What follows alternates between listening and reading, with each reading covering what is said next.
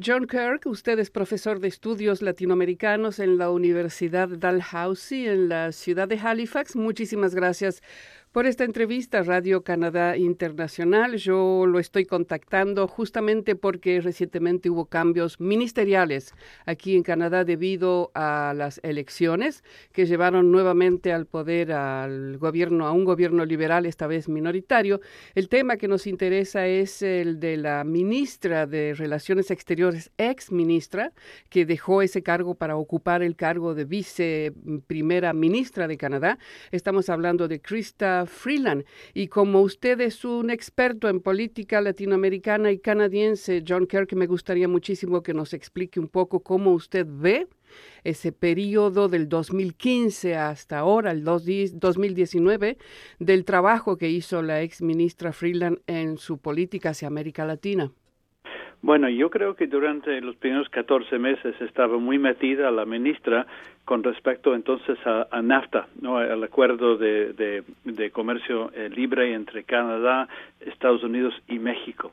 Eh, y creo entonces que la política eh, internacional de Canadá en general se fue a la deriva, hacia América Latina en particular. Eh, luego, entonces, cuando surgieron los problemas en, en Venezuela, Canadá eh, tomó una iniciativa muy importante, eh, haciéndose líder del Grupo de Lima, los, las 14 naciones, entonces la mayor parte de, Latinoamérica, para presionar al gobierno de, de, Maduro eh, y para apoyar entonces al señor Guaidó. Eh, desde entonces la política de Canadá eh, ha seguido a la deriva, eh, pero en, cosas interesantes han pasado, porque aunque ha criticado fuertemente el gobierno de Maduro, ha, dicho muy poco con respecto al abuso de derechos humanos en países que son miembros del Grupo de Lima. y, y, entonces, en particular, después entonces de esta indignación selectiva, eh, se dio el caso de Bolivia, eh, eh, también el caso de Chile, donde entonces ha, hecho entonces el bobo, entonces ignorando entonces el, el, abuso de derechos humanos en Bolivia, abusando el golpe de Estado en Bolivia, y totalmente ignorando entonces lo que está pasando en Chile. Así que entonces yo creo que ha habido poco interés, mejor dicho, un desinterés en América Latina y eh, una confusión eh, amplia con respecto entonces a, una política a seguir. Eh, aparte entonces, como le, dije entonces lo de, de NAFTA 2, entonces que ha, sido aprobada entonces en México, pero todavía no en Canadá ni tampoco en Estados Unidos. Sí, no fue ratificado todavía. No todavía, exacto. Profesor Kerr, que normalmente uno pensaría que la creación de un grupo como el que fue el grupo de Lima, ese liderazgo, normalmente lo, lo hubiera jugado en otros tiempos Estados Unidos. ¿Por qué Canadá se, se metió en esto?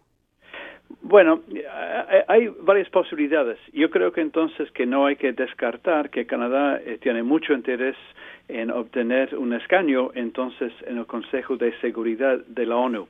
Eh, Canadá como país entonces fue humillado con el gobierno anterior del señor Harper cuando lo intentó eh, y perdió frente entonces a Portugal. Eh, el año que viene entonces habrá eh, otra elección. La competencia entonces la constituye eh, Irlanda y también entonces Noruega.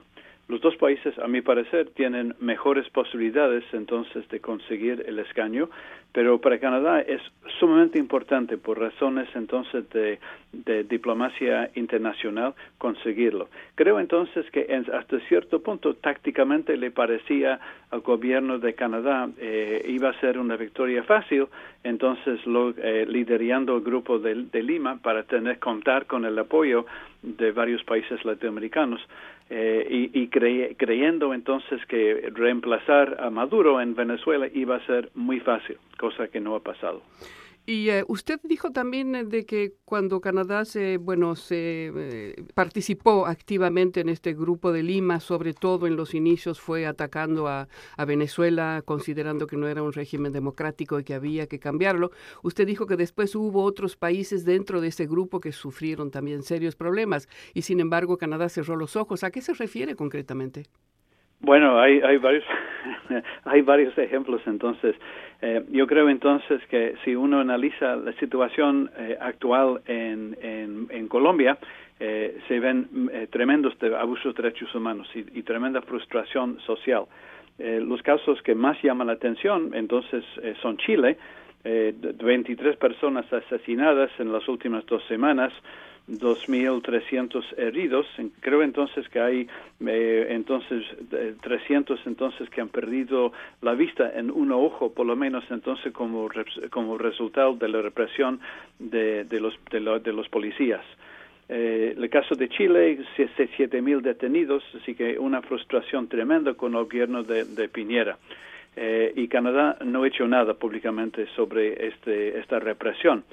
El caso de Bolivia también entonces es incluso más eh, llamativo. Eh, creo entonces que la, eh, el golpe de Estado, entonces que resultó en la salida del país entonces de Evo Morales, eh, la, el rol entonces de, la señora eh, Áñez, entonces una historia eh, con eh, una, una mujer entonces que, que, ha criticado fuertemente las raíces indígenas de su país, que cuando llegó, cuando tomó las riendas del poder, y hay que recordar que su partido tenía un 4% de representatividad en el Senado boliviano pero entonces ella cuando sacó, pues cuando eh, tomó las riendas del poder, fue un militar entonces que le puso entonces la, la ropa oficial, entonces el sash entonces de, de presidenta, y que también entonces con una Biblia enorme eh, habló entonces que ya estaba llegando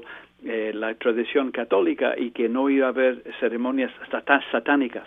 Y esto en un país eh, eh, fuertemente indígena, como sabe, y me parecía entonces que por lo menos Canadá debería haber criticado la forma en que ella asumió el poder, pero nada.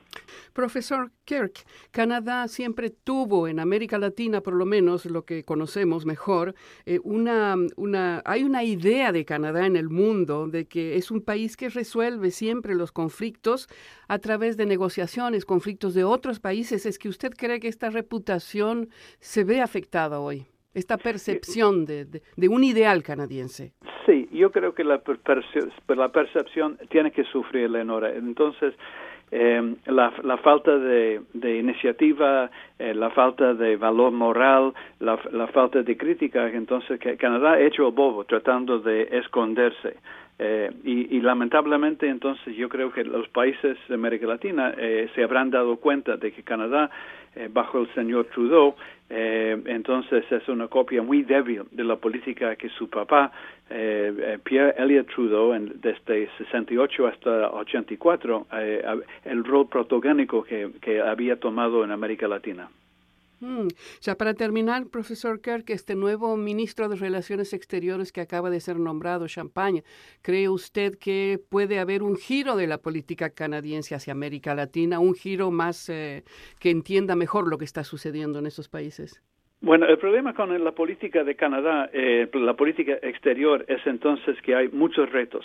Eh, además de, encontrar el escaño en el Consejo de Seguridad, cosa que, que, reitero es muy importante para Ottawa, también hay problemas serios con los gobiernos de China, con el gobierno de Arabia Saudita, y, y, creo que entonces que eh, América Latina no tiene eh, tanta eh, tanto interés para eh, Canadá en este momento.